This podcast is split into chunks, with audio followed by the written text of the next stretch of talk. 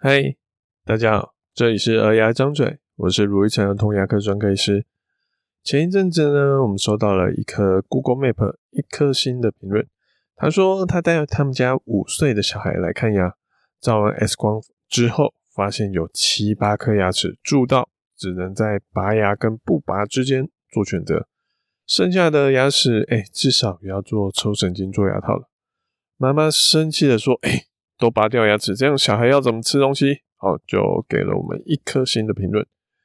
以前我看到这样的评论会蛮激动的，我说我会在那边想说，哎，我那么认真的帮你评估，好，结果你还在那边跟我生气。但这次我看到这则评论，哎，其实心情蛮平静的。我能体会妈妈突然知道他们家小孩原来牙齿这么严重，这么糟糕，那种震惊的感觉，需要找个出口。常常说我们解决不了问题，好，就解决提出问题的人，好，可以去怪那些人为什么要告诉我说，哎，国王原来有个驴耳朵，哦，不过因为妈妈没有留下太多资讯，听妈妈叙述状况，也不像是我最近看到病人，好，甚至我不确定这个到底是不是我的病人，因为说实在的，呃，这种五岁蛀到牙齿这么严重的，好，对我们儿童牙医来说。这真的不是什么太罕见的状况，我们可能搞不好每天哦，每个礼拜都会遇到类似的情形，所以我真的无法从妈妈的叙述中说，哎，来去猜想说，哎，这个病人到底是谁？因为这真的太常太常见了，所以我只能说，哎，如果妈妈最在意、最担心的是小孩吃东西，哎，怎么办的话，我反而会建议她说。哎，赶快去治疗小孩的牙齿，不然情况只会越来越糟糕。像这种嘴巴有严重蛀牙的小朋友啊，他就像是大地震过后的房子，里面的门框是歪的，窗是塌的，天花板上的灯和隔间柱子都是伤痕，随时都可能崩掉，好掉了下来。这时候，好这种房子，我们就会劝说，哎，不要再继续住了，应该要好好的整修吧。有的人听到我们这样的提醒，会跟我们说：“哎、欸，谢谢哦，好、哦，谢谢你有跟我说。”可是也有人坚持不搬走、不整修，他还会说：“哎、房间就还在啊，哦，就没有倒啊，地板没有动啊，为什么要修？哦，为什么不让我住在这里？我不住这里，我要睡哪里？”可是他不知道的是，这种环境你继续睡在里面，随时都可能再发生第二次的意外，反而更危险。蛀牙也是这样子，当牙齿蛀到一定的严重程度之后，一方面牙齿的结构变弱，可能咬个拔拉，好，断的不是拔拉，而是牙齿本人。好，就像有时候我会遇到一些临时跑过来说要挂号的病人，说牙齿断掉了，这种听到断掉，我们常想到说啊，是不是急诊撞到啊，不小心被球打到还是怎么样？赶快挤出一个空档，还跟我原本约好的病人说，不好意思，有个急诊病人。我们，你等我一下，我帮他看一下。结果一看，呵，什么被撞到？他根本就是被蛀到门牙，就像那种野柳的女王头，或是吃剩的苹果核，就空空的，轻轻一咬就断掉了。这根本不是什么急诊，这是经年累月才会发生的事情。所以，像这种牙齿撞的蛀得太严重，可能咬咬就断了，是一个问题之外，有时候另外一个问题是，它一咬就会痛。所以他根本不敢用前面的牙齿咬，反而造成吃东西的困扰。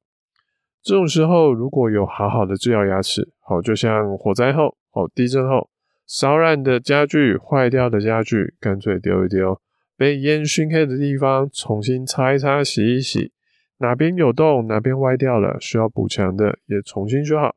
反而有机会可以继续好好的住在这边住下去。当小孩咬了不会痛。哦，没有牙齿的牙龈，好，其实还下面有骨头撑着，还是可以帮忙压碎一些食物。小朋友的吃东西反而会更顺利。好，这是一个曾经拔了大概十六颗乳牙的妈妈亲口跟我说的状况。你说少了十六颗牙齿，真的吃东西不会有影响吗？当然会有影响啊！哦，少了那么多颗牙齿，吃东西当然会比较不方便了。不过不去治疗这些牙齿。吃东西会痛，或是吃一吃发现，哎，怎么有碎片啊？不是食物，是牙齿又断了一角。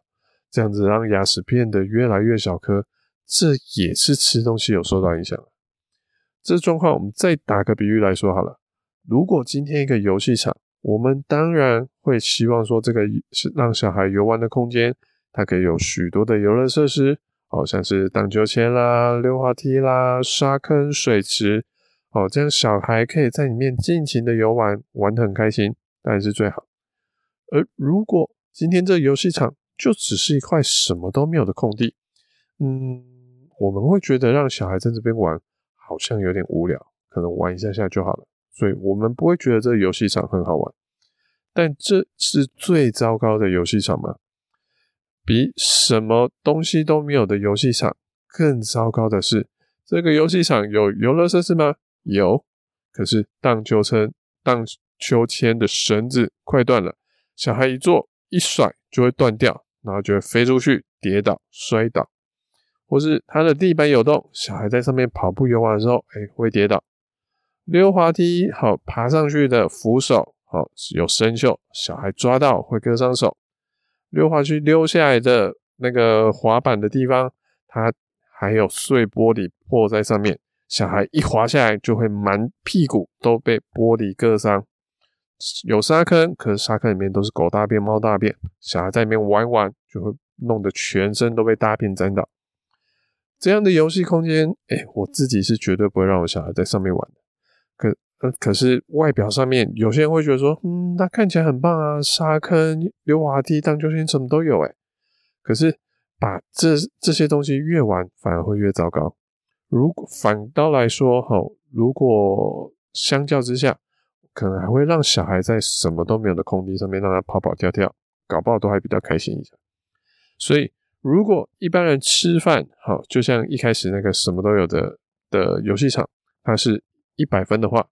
那拔掉牙齿，好，拔掉严重蛀牙的牙齿的小孩，他的吃东西的综合分数可能只剩下三十分。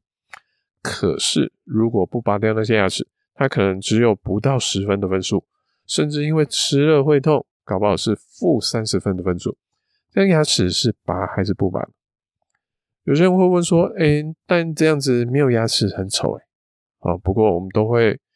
反过来问家长一句话说：“嗯，的确啦，拔掉没有牙齿，真的美观上会有一些影响。可是留着黑黑有蛀牙的牙齿在嘴巴，有比较好看吗？”那今天拔掉影响的不只是好不好看的，我们还会去看说他牙齿是是不是健康，是不是干净的。留着那些牙齿是不好看又不健康，所以如果我是那个留了一颗星评价的那个妈妈，我会去想说，我现在到底想要解决什么问题？担心吃不好的话，好，可以想想这些牙齿蛀蛀牙留着，他吃东西会吃得比较好吗？现在小孩吃东西吃那么久，会不会是因为他咬了会痛，所以他吃东西都要多东闪西闪，所以吃东西特别慢？担心，哎，如果他烦恼是小孩要做这么多牙齿治疗，甚至要拔这么多颗牙齿，小孩无法承受的话，也许镇静麻醉让小孩睡着之后去看牙，也是一条路啊。那如果妈妈担心的是费用太高，会觉得说啊，乳牙都会换，那不用花自费的钱去做牙套去做镇静麻醉，那干脆拔掉也是一条路啊。那如果妈妈担心的是，哎，这个医生随便说说而已，他遇到了坏医生。他可以去问问看第二意见、第三意见。不过，要是问一问，发现哎，都得到相同的意见，而且这样子听下来，第一间医生可能感觉是最好的。这样子跟第一个医生搞坏关系，自己拉不下脸去道歉，会不会让小孩失去了接受良好治疗的机会？所以说到这里，刚好最近我看到另外一个医生朋友说的。他说：“比价好多去询问第二意见啦，这个在大多数状况都是好的。但他认为只有一个状况，你越比价越糟糕，是什么呢？诶，就是在看医生的时候，因为他认为一般民众没有受过医疗就是长期的训练，他根本没有辨识医生说话可信跟不可信的能力。就算听了第二意见、第三意见，民众还是不知道。”他说：“哎，哪个医生说的话是真的还是假的，或是哪个说的比较好、比较对？可是当医生知道这个病人，哎，之前已经在别的地方问过第一次，甚至第二次了，今天来我们这边已经是搞不好是第三意见的时候，他反而会在心中拉警报，采取一个保护的姿态，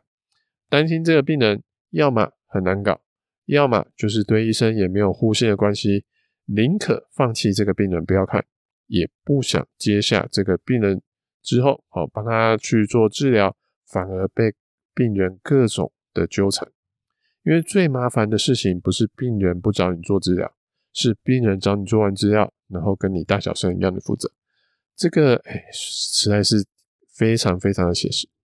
当然，我以前其实说过，我很欢迎大家去听第二意见、第三意见。他觉得我说的方法不好，你要去找别的医生，其实我 OK 啊，那是大家的权利。不过，那是以我的角度来说，哦，我不觉得我的权就是让就是爸爸妈妈去找其他医生，哎，我自己会受到什么损失？我觉得还好。可是，这刚刚我们那个医生朋友，其实他是站在病人家长的角度来说，你们去找第二意见、第三意见，自己的权利真的能受到保障吗？好，他是打一个蛮大的问号的。所以他说：“诶，爸爸妈妈真的知道哪个医生说的话比较对，牙齿治疗能治疗的比较好吗？”其实说实在的，这个问题我已经想了至少三四年以上了，但还是没有找到一个很好的答案。好，所以如果有各位听众，哦，有愿意跟我们分享这方面的经验，欢迎来信跟我们说，你们是怎么去判断一个医生是好还是不好的。我自己目前能做的，大概就是我去诚心的去分享我自己认为正确的医疗知识，欢迎大家来检验，然后去帮助那些愿意信任我的家长跟小病人，然后祝福其他的家长能幸运的遇到他们适合的牙医喽。好感谢大家聆听，好，我是如意成儿童牙医。如果你喜欢我们这节内容，或有什么想听的主题跟意见想法，请在 Apple p o c k e t 上给我们五星评论、留言跟分享。我们下次见，拜拜。